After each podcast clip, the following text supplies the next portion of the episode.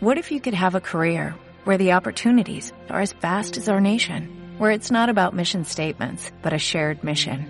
At U.S. Customs and Border Protection, we go beyond to protect more than borders, from ship to shore, air to ground, cities to local communities. CBP agents and officers are keeping people safe. Join U.S. Customs and Border Protection and go beyond for something far greater than yourself. Learn more at cbp.gov/careers. ¿Qué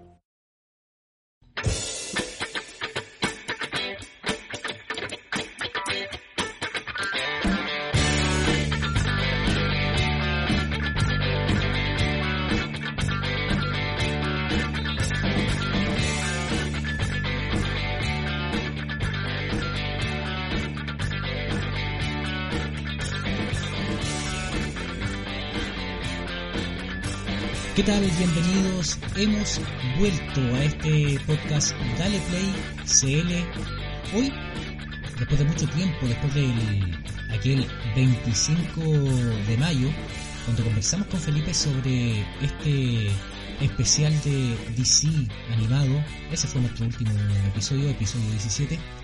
Hoy queremos volver a lo grande. Y es por eso que después de una gran gestión de de negociaciones que hemos emprendido con Fernando Cortés, él accedió justamente a participar nuevamente de este podcast. Así que tenemos nuevamente a Felipe Mancella en Puerto Montt y a Fernando Cortés desde Concepción. ¿Cómo están muchachos? ¿Tanto tiempo? Hola Matías, ¿cómo estás? Así es, a pesar de, a pesar de las especulaciones que había en redes sociales de que el podcast no volvía, de que quizás a alguno le había dado coronavirus, que Matías había mm, terminado en la calle eh, tratando de buscar a la mamá de Luis Miguel, no era cierto. Hemos vuelto y volvimos con un programa lleno, lleno de sorpresas. Con ustedes, Fernando Cortés. Muchas gracias Matías, muchas gracias Felipe por la invitación. Aquí estamos nuevamente acompañándonos para pasar un momento agradable dentro de este podcast. Hoy, el día de hoy, vamos a estar hablando de conspiraciones. Un tema.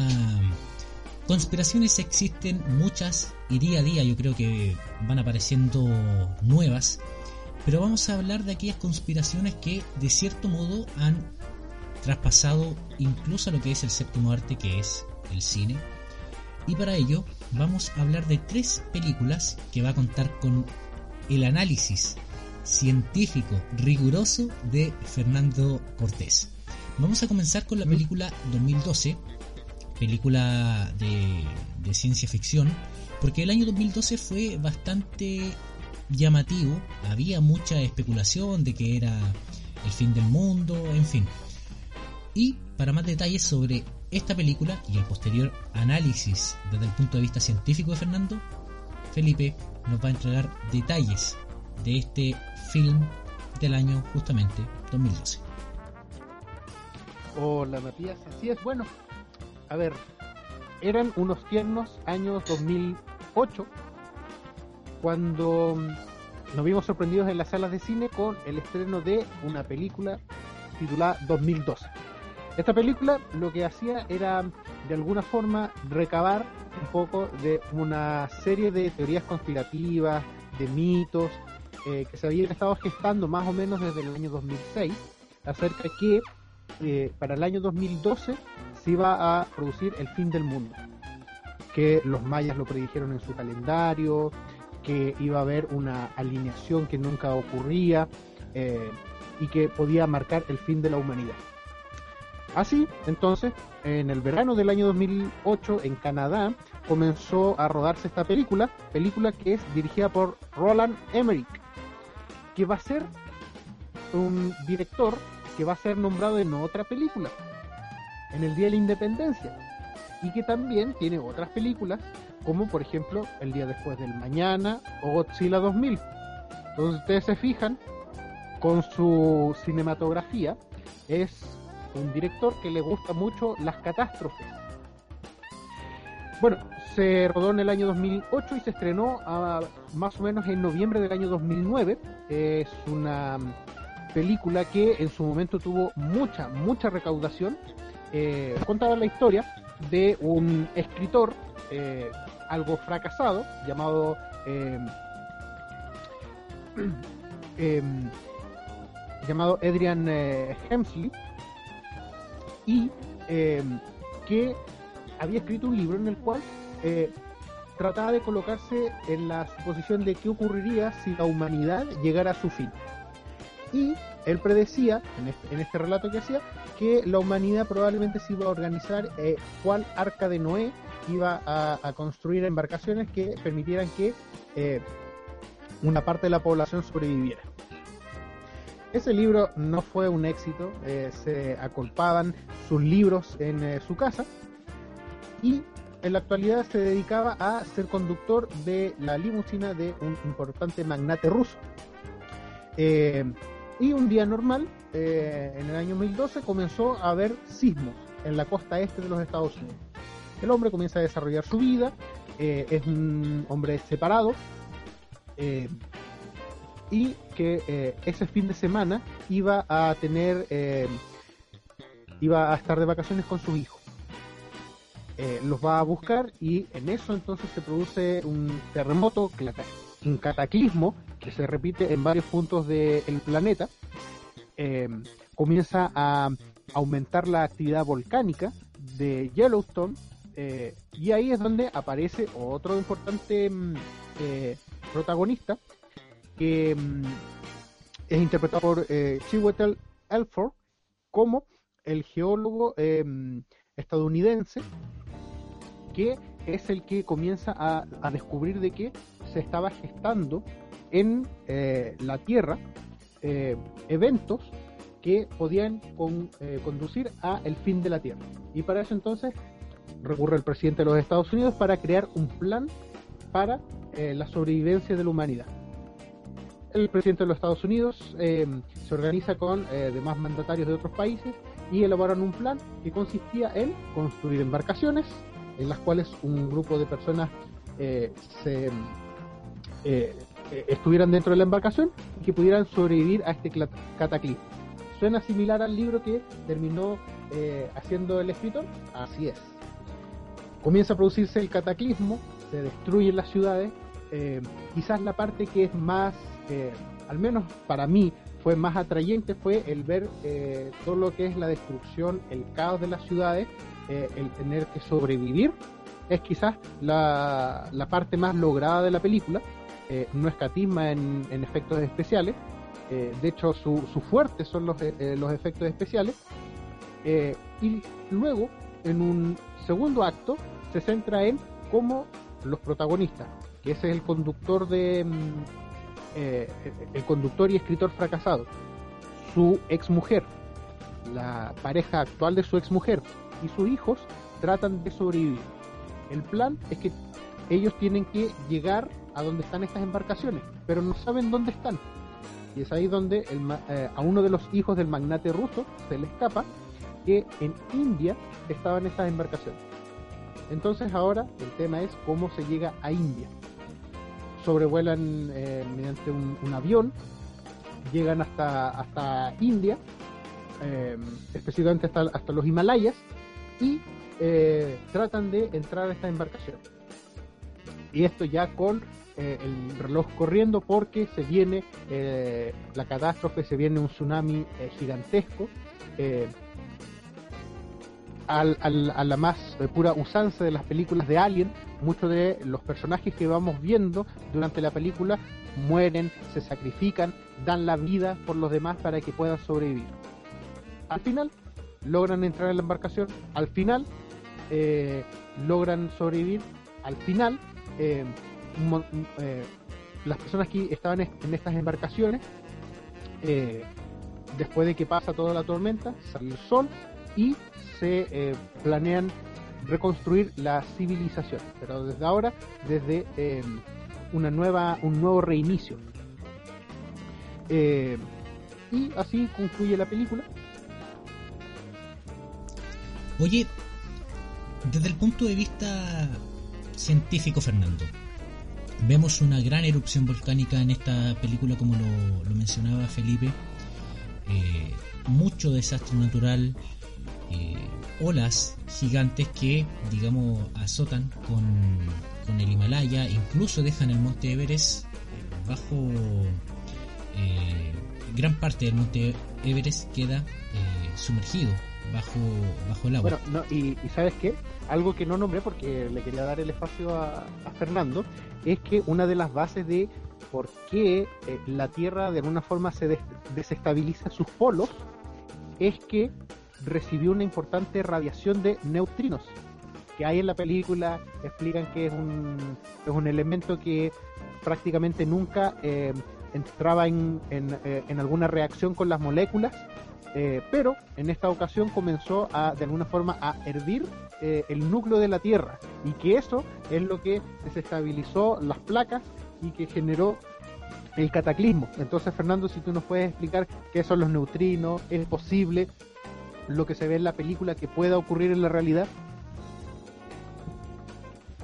Bueno, Felipe y Díaz, resulta que, bueno, desde el punto de vista científico, la película es total, absoluta y completamente inexacta. No presenta ningún tipo de, de coherencia, de lógica, ni de ningún fundamento científico práctico. Los neutrinos no, interactúan de la forma que se presupuesta en la película Así que esa, ya ese inicio es bastante pobre. Eh, hay cosas que sí rescata eh, más o menos bien. Por ejemplo, Yellowstone efectivamente es un super volcán inactivo. Bueno, recordemos que, Yellowstone es un parque eh, en los Estados Unidos que es donde vive el oso Yogi y su sobrino. Y junto con eso, este supervolcán es un supervolcán que está catalogado como tal, pero no que está inactivo. Y, eh, y todas estas olas y las marejadas y todos los desastres que vienen aparejados, los terremotos, etcétera, no, no tienen una, una coherencia en este instante. Por ejemplo, el tsunami más grande registrado en la historia alcanzó olas de 530 metros de altura. Eh, es bastante alto, bastante grande, una ola de 530 metros. Pero pero imposible haber cubierto el Himalaya, por ejemplo. Eh, o sea, por ejemplo, eh, consulta, todo el agua que tiene la Tierra, si se, eh, se derritiera, porque el agua también puede estar en estado congelada como en los polos, pero si todo se derritiera, más o menos o aproximadamente, como hasta qué altura podría alcanzar bueno, eso es relativo porque ahí depende de cómo el agua en qué zona se encuentre. ¿Por qué? Porque efectivamente lo que se pronostica con el cambio climático es que los polos y todas estas grandes masas, concentraciones de masas de agua se van a derretir y va a aumentar el nivel del mar. Las zonas costeras podrían ser, la, evidentemente, no ser las primeras que van a sufrir las consecuencias y eh, se van a elevar algunos metros. O sea, por ejemplo, la gente de Caleta Tumbes debería estar preocupada todos los pueblos costeros, todas las ciudades costeras pueden estar en preocupación. De hecho, hace un, un par de semanas atrás salió que las marejadas que afectan a nuestro país podrían ser cada vez más comunes y algunas localidades como Concón o la misma o La Serena, por ejemplo, o podrían verse afectadas. O Caleta Tumbe, claro, podrían ser afectadas por este tipo de, de eventos y el nivel del mar iría subiendo con tal que perderíamos algunas zonas de playas pero recordar que en algún momento todo, todo el mundo estuvo cubierto bajo el agua, o sea, se han encontrado fósiles a altura lo suficientemente alta, con tal de que eso indica de que todo, eh, la gran mayoría del terreno que se habita hoy en día está sobre la superficie del mar, son, fueron terrenos de fondo oceánico o de, contenido oceánico. Bueno, 2012 tiene un problema eh, fundamental en el cual basa su argumento, que es el calendario maya. El calendario maya es un calendario que es cíclico y que uno de sus finales es eh, justamente fue el año 2012. Pero, eh, claro, este calendario se interpretó como que era el fin del mundo en 2012 y el final terminó siendo evidentemente un fraude, no estamos en 2020 sin ningún tipo de problema pero el 2012 fue una época en la cual muchas personas abusaron un poco de esta de esta predicción, hicieron vaticinios bastante alarmantes, eh, sacaron esta película, documentales, libros, etcétera, etcétera, ocupando un poco el tumor de la población para poder hacer ventas inescrupulosas de, algunos, de algunas cosas. Pero, Oye, eh, sí, sí. Sí, eh, otra, otro elemento que tomaban para crear el mito de mm, el fin del mundo para el 2012 era de que el planeta Tierra se iba a alinear con una serie de constelaciones y que eso eh, era un fenómeno que no se eh, que era súper raro, que no se producía mm, eh, en muchos muchos millones de años. ¿Qué tan de cierto hay eso? Es que, por ejemplo, hablaban de un alineamiento galáctico y de algunos planetas y cosas de ese estilo, pero en realidad la- las fuerzas, como físicamente hablando, las fuerzas involucradas y los efectos gravitatorios eh, no eran lo suficientemente fuertes como para poder afectar a nuestro planeta. De hecho, nosotros siempre estamos alineados con el centro de la galaxia, las estrellas que están alrededor no influyen más allá de simplemente su luminosidad o su radiación. Así que todo ese tipo de, imaginativo que es muy llamativo para las personas hizo que la fecha del, del 2012, ¿cierto? Diciembre del 2012 fuera bastante angustiante para algunas personas, juntando agua, vendiendo propiedades, etcétera, pero al final eh, fue un abuso de lenguaje, un abuso de, de este miedo colectivo para poder, ¿no es cierto?, vender este tipo de cosas. Bueno, también se suma eh, acá a nivel más local en Chile. No sé si te acuerdas que este humorista o ex humorista Lucho Arenas eh, apareció en, en un medio de comunicación donde mostraba que tenía toda una habitación llena de agua que finalmente terminó botando y que posteriormente a eso hubo una rotura de matriz en Valparaíso que era donde vivía y él ya había botado toda esa agua que había estado juntando por mucho tiempo. ¿Te parece, eh, Fernando? eso, eso sí. bordea, es- eso bordea un poco eh, la poca lógica que tiene una persona. eh, que no comprende a lo mejor algunas cosas, porque por ejemplo, si te están hablando, digamos que te hablan de la destrucción del planeta y tú juntas agua, es evidente que no sirve de nada. Pero ahí es donde entra la labor de personas como el Departamento de Astronomía, donde yo trabajo, en el cual nosotros eh, respondemos preguntas y hacemos este tipo de, de interacciones para eh, evitar que la gente se confunda y eh, que puedan recurrir a expertos para poder preguntar y poder salir de las dudas. Oye, vamos a cambiar de película. Felipe, ¿tenía algo que comentar? No, sí, lo último, eh, don, don Fernando, una consulta. En ese caso, de Lucho Arenas Jr., eh, con toda esa agua, ¿qué podía hacer? ¿Dónde poder meter toda esa agua? Eh, yo creo que habría que devolverla a la naturaleza, Felipe. Podríamos regar muchas plantitas con esa. Bueno, con ese comentario de Fernando muy acertado, ahí Felipe quiso hacerlo besar el palito, pero no resultó. Oye, vamos a cambiar de películas, vamos a hablar de Señales, una que está protagonizada por Mel Gibson y dirigida por M. Night eh, Shyamalan. Pero antes vamos a hacer una mención comercial porque este podcast, si bien estuvo en receso, está creciendo. Ya tenemos al primer auspiciador y algunos dirán que esto puede serlo hoy, pero no es así. Queremos saludar a los amigos de Puerto Montt, de Barrientos, Mansilla y Uribe Asociados, un staff de abogados de Puerto Montt. Están ubicados en edificio Torre del Puerto, calle Antonio Varas, número 216, oficina 207. Todo Así es, lo que tienen así que es, ver Matías, yo lo, con, con el ámbito legal, tanto laboral, eh, familiar, contratos, eh, alzamientos de embargo, lo pueden consultar con Barrientos, Mansilla y Uribe de Puerto Montt. Felipe, tú, lo, tú conoces a estos chicos, ¿no? Así es, así es. Eh, los he estado apoyando, son, son eh, chicos que están partiendo, son todos profesionales. A propósito del retiro del 10% de la AFP, hay muchas cosas. Las personas que no han pagado sus alimentos quieren, eh, quieren pedir que se aumente, que se rebaje la pensión de alimentos, pueden contactarse con ellos, búsquenlos en Facebook, búsquenlos en Instagram como BMU Abogados.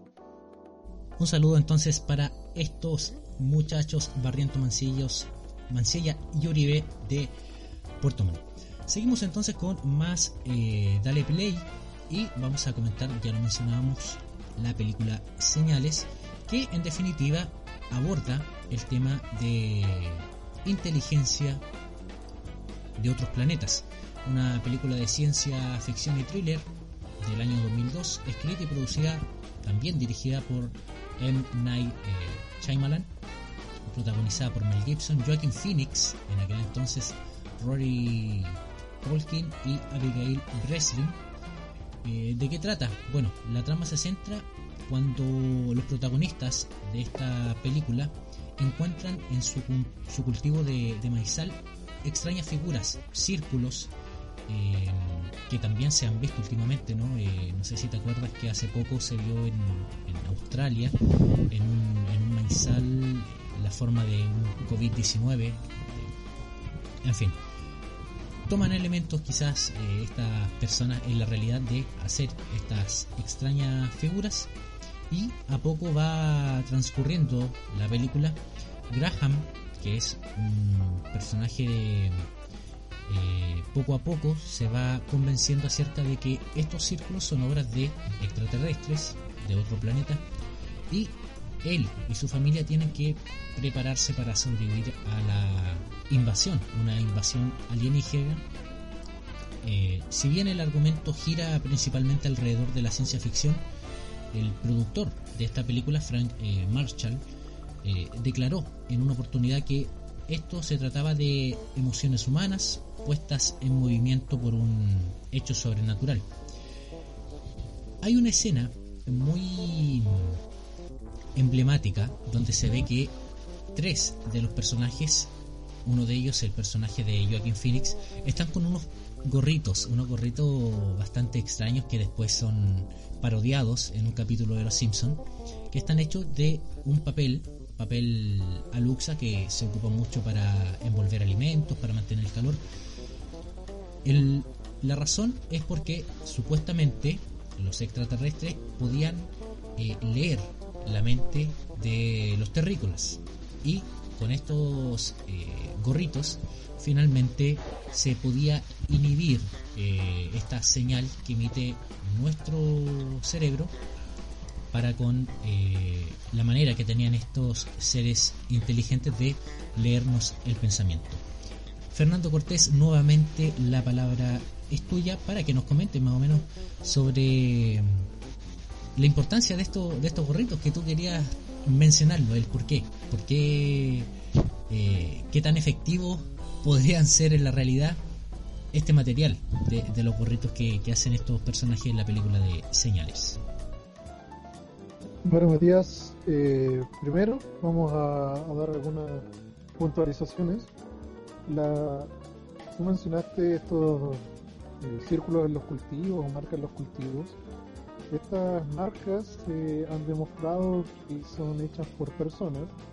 Eh, gran parte un alto porcentaje, más del 98% de todas las marcas de este estilo que han aparecido en el mundo, eh, pueden ser explicadas por medio de, de una mano humana y el otro 2% tiene que ser alguna técnica extraña o alguna maquinaria que, no se tenga tanto conocimiento o que haya sido una broma mucho más em, sofisticada, por decirlo de alguna forma, que escapa un poco a a la comprensión de las personas que eh, ocupan esa, localidad.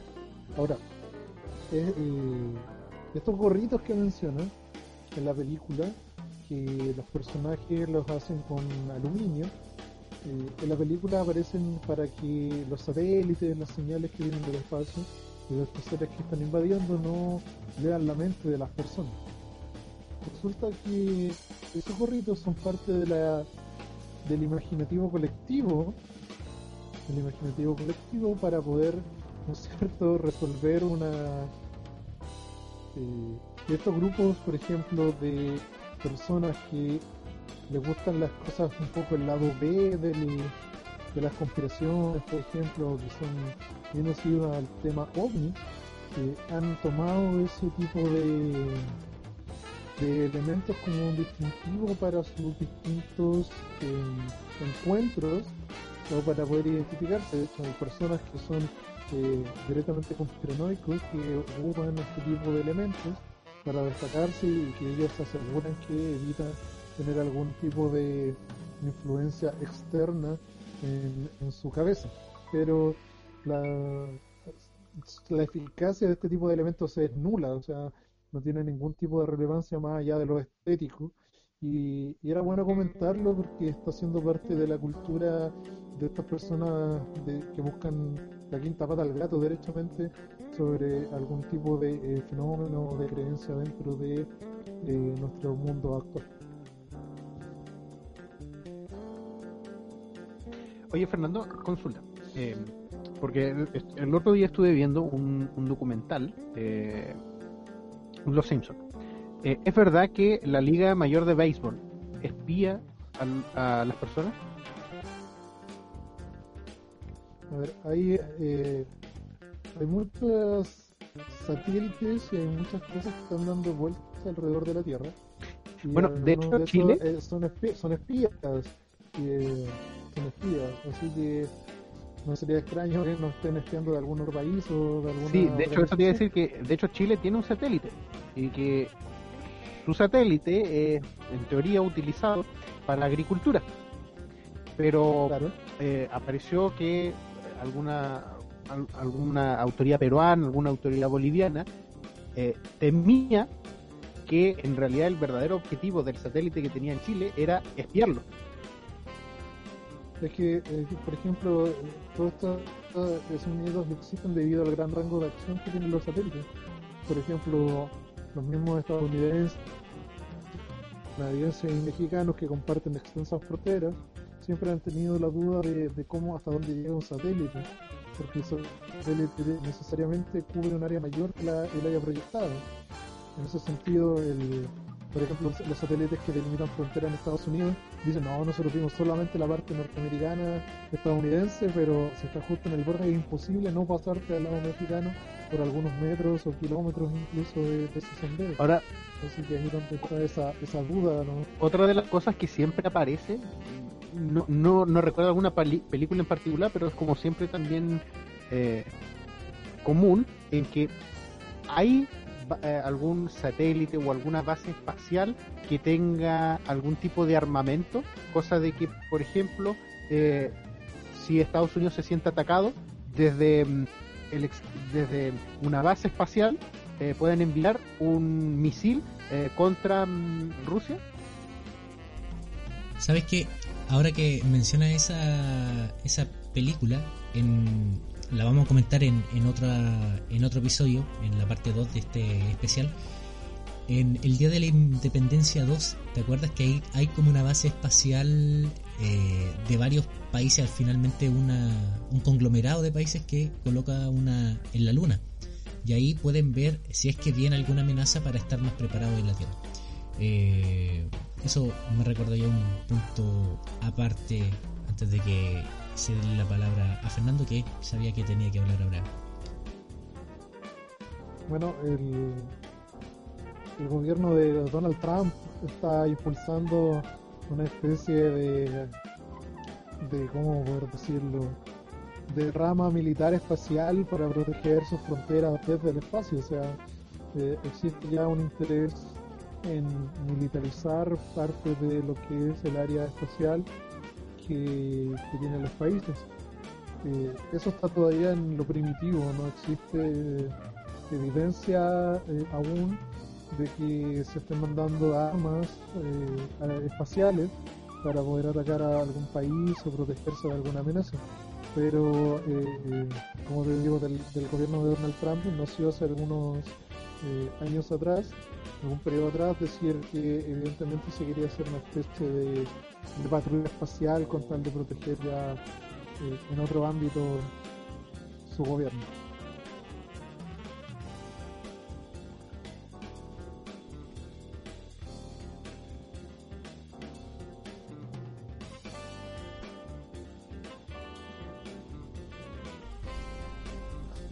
Bueno, interesante tema que podíamos seguir eh, abordando, pero vamos a pasar de otra de otra película. Antes de comentar la última cinta que tenemos contemplada para el día de hoy, que es el Código Da Vinci, mencionarles que así como teníamos eh, un buffet de abogados ya que está en ciernes en Puerto Montt, tenemos a otra agrupación de jóvenes, jóvenes científicos que justamente abordan todo el tema en vista de lo que va a ser el eclipse del próximo 14 de diciembre en este 2020 hay una cuenta de Twitter que se llama Planifica tu eclipse de un grupo de expertos, profesionales, científicos de la Universidad de Concepción, de la cual eh, Fernando Cortés forma parte, y ellos están continuamente respondiendo las dudas de muchas personas que tengo entendido son los días eh, jueves a partir de las 19 horas. Usted le puede enviar eh, las preguntas a estos jóvenes y ellos van a ir respondiendo cualquier duda relacionada con el tema astronómico. Ellos la pueden resolver. Esto también en vista de que la astronomía ha tenido un gran impulso en los últimos años acá en nuestro país, desde el punto de vista civil hay, cada vez más interesados en esta en esta temática. Así que planifica tu eclipse lo pueden seguir en eh, su cuenta de Instagram. Vamos ahora con la siguiente película que es protagonizada por Tom Hanks basada en una novela de Dan Brown que es eh, el código Da Vinci, que también toca el tema de lo que son las logias, eh, agrupaciones eh, milenarias que se han mantenido ocultas. Felipe, ¿qué más nos puedes comentar de esta cinta? Mira, bueno, como tú lo decías, la película El Código Da Vinci está basada en el libro del mismo nombre. la película es del año 2006, es dirigida por Ron Howard nuestro querido Ron Howard, eh, protagonizado por Tom Hanks, eh, por Andy Kachow, y cuenta eh, la historia de el del profesor Robert Landon, interpretado por Tom Hanks, que es llamado para recibir un mensaje de un ex colega que tenía, de Jack Sonier, quien había sido asesinado dentro de la gran galería del Louvre. Eh, cuando eh, tiene que acompañar a, la detective para investigar esto, se dan cuenta de que están eh, sumergidos, están metidos en una conspiración y busca encontrar el cáliz secreto. ¿Cuál es el cáliz? y ahí alrededor de la película lo, va desarrollando, es eh, la línea, el linaje que Cristo habría tenido con una de sus discípulos, como es María Magdalena. Em, y cómo existen de alguna forma dos fuerzas, un grupo de seguidores que su objetivo es proteger uno de los pilares de la tierra, uno de los pilares de la iglesia, como es que Jesús no tuvo descendencia por otro lado, otro grupo que lo que busca es eh, de desenmascarar a, de desenmascarar a, eh, a estas personas que eh, lo cubren y exponer a Jesús. A lo largo de la película, y también lo hace a lo largo del libro, se nos va contando mucha de simbología. Por ejemplo, mucha, muchas de las obras del el mismo Leonardo da Vinci eh, que son sujetas a interpretación. Eh, es icónica la pintura de la última cena. Eh, nos, nos va llevando a lo largo en una especie de thriller esta película en ir desenmarañando quién, quiénes son buenos, quiénes son malos, y por otro lado, qué tan cerca estamos acerca de este secreto o no. Al final de la película da un, da un giro inesperado y eh, la protagonista que acompaña a Tom Hanks resulta ser nada más ni nada menos que la descendiente directa de Jesús. Y es ahí donde se enfrenta a un dilema de me muestro yo ante la sociedad como la verdadera eh, verdadera pariente de Jesús o tengo eh, uno de los secretos mejores guardados de la humanidad y de esa forma también mantengo a la iglesia. Al final se decide por mantenerse en el anonimato, conservar el pilar, uno de los pilares de la iglesia. Por otro lado, el profesor Robert Landon obtiene eh, como recompensa descubrir que eh, otro de los grandes secretos que es eh, que tiene la humanidad que es dónde fue dónde están los restos de María Magdalena y termina con la simbología de que María Magdalena se encuentra en el mismo museo de Louvre. esta película en su momento causó mucha controversia por sobre todo la oposición de la Iglesia Católica y de otros de, otros grupos religiosos que tienen a Jesús como uno de sus pastores, a Jesús como una de sus figuras. Eh, además a esto hay que sumarle que en la misma época, 2005-2006, se sumó también el descubrimiento de eh, el evangelio de mm, el evangelio de Judas, que venía a mostrar eh, de alguna forma a contarnos que en realidad Judas actuó siguiendo las propias indicaciones que le había dado Jesús, de alguna forma modificando un poco la visión que se habían generado desde eh, el Nuevo Testamento. Es una película que eh, fue un, hit, recaudó mucho dinero y que luego dio paso a que se siguieran adaptando eh, obras de Dan Brown que tiene esta característica de que nos va enseñando a través de la simbología y también va reuniendo mitos que tiene que existen en la cultura. Así, por ejemplo, después vino Ángeles y Demonios. Y eh, hasta, hace, muy poco eh, también vino eh, la película Inferno. Y está en proyecto el desarrollo de la próxima película, que sería también adaptación de uno de los libros de Dan Brown. Sí, una saga, una saga que literaria que ha sido adaptada al cine y ha tenido una buena aceptación por parte de la, de la audiencia. Acá en Chile quizás lo que podríamos mencionar que es muy similar en la saga de la trilogía de los Césares de del escritor Francisco Ortega que también sigue como la misma línea muchos lo consideran el Dan Brown chileno Fernando ¿Qué nos puedes comentar tú de esta, de esta película? Si bien no tiene mucho, mucho del, ámbito científico que, podamos ligar como, como lo fue 2012 o, bien señales, pero no sé si, si tú viste la película, ¿qué nos puedes comentar desde este punto de vista científico?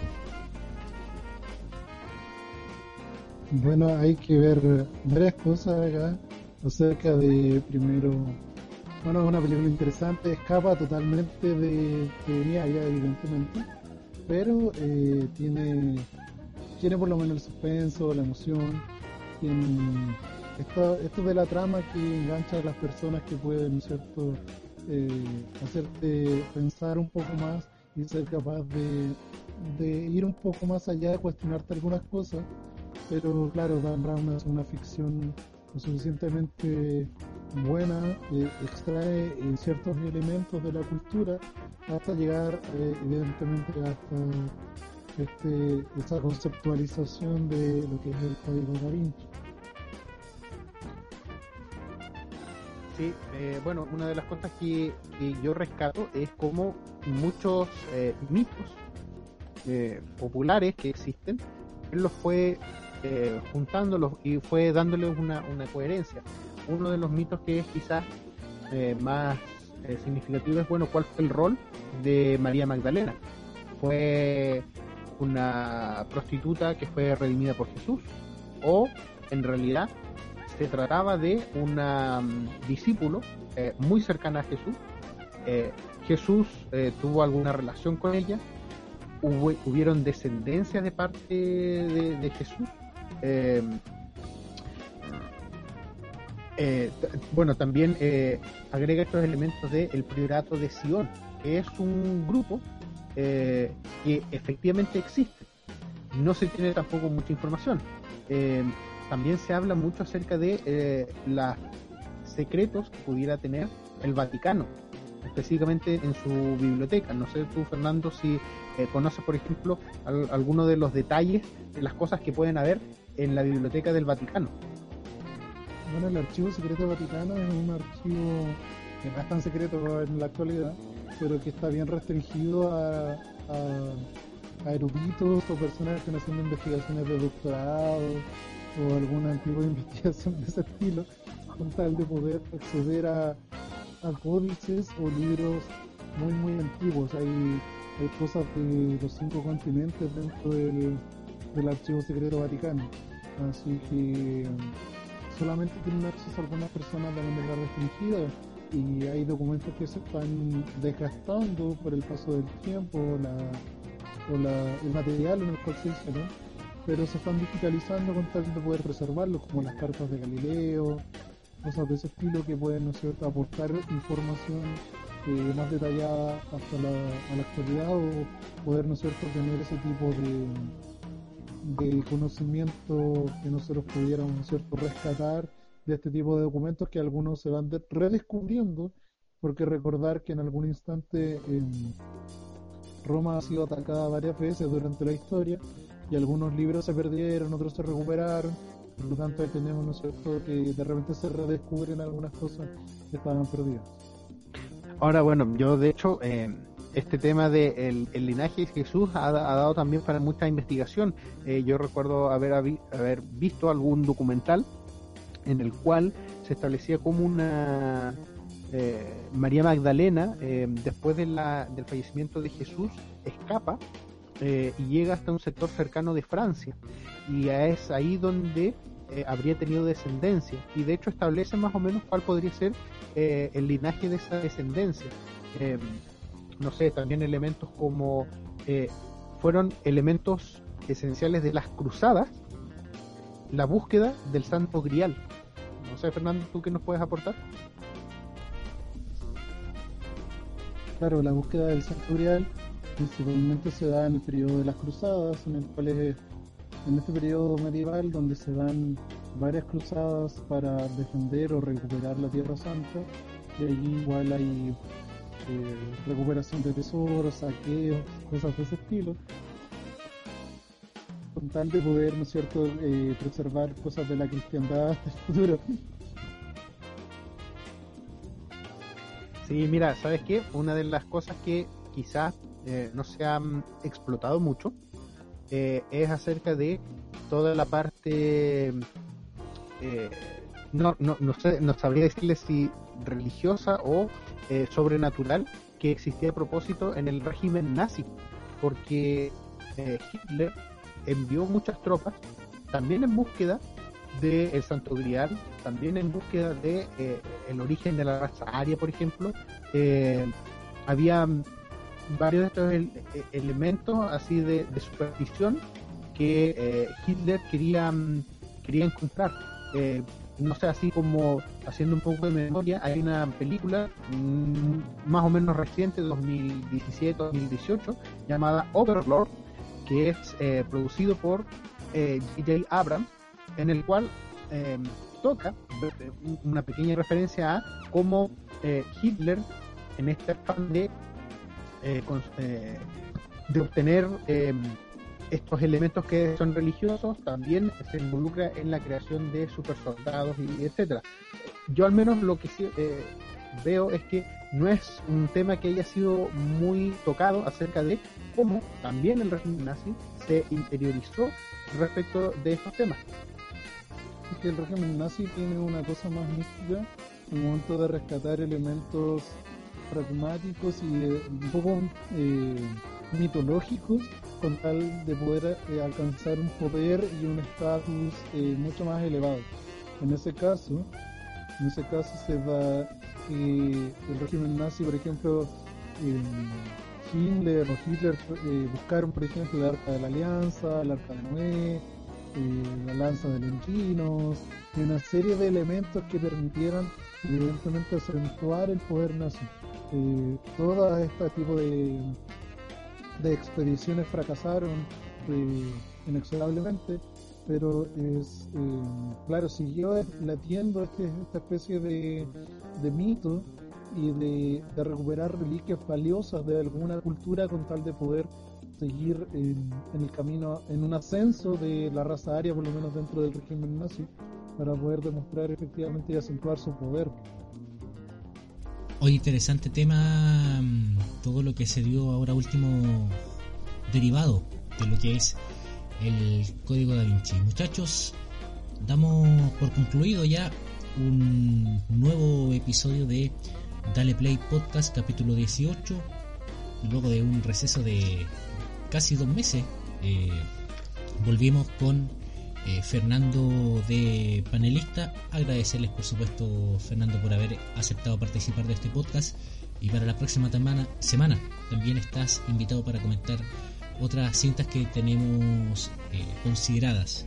Agradecer también a DMU Abogados de Puerto Montt, este estudio de abogados ubicado en Antonio Varas 216, edificio Torre del Puerto, oficina 207 en Puerto Montt. Pueden buscarlo ahí en sus redes sociales de Instagram como BMU Abogados, también Facebook para eh, consultar sobre distintas áreas, por ejemplo, eh, en lo que es el ámbito laboral, eh, concursal, familiar y también en el ámbito de contratos, eh, embargos, en fin.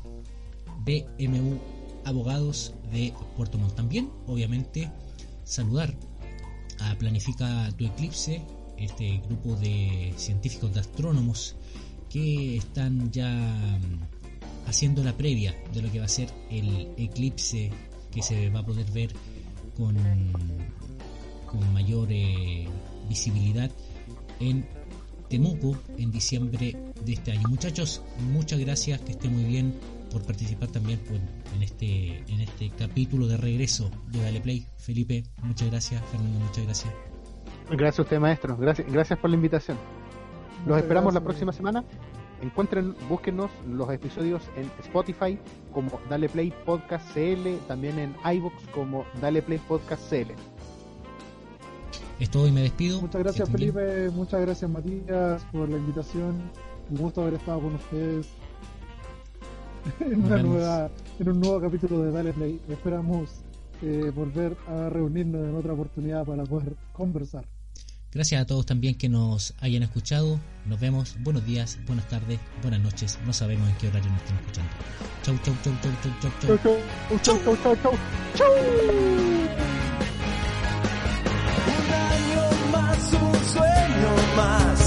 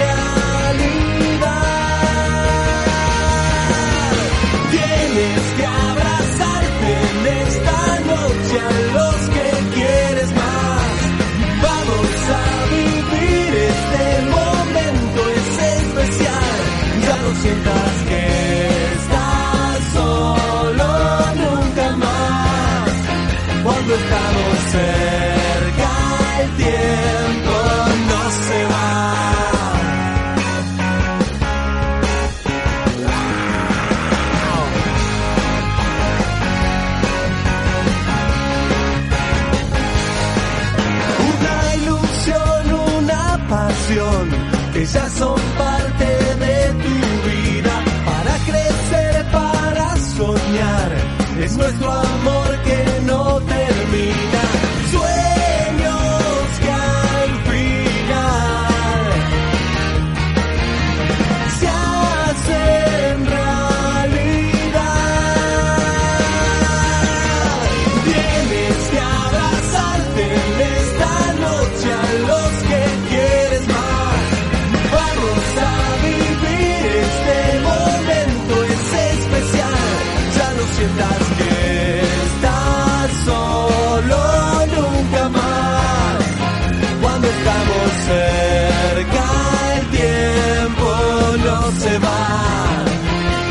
sentar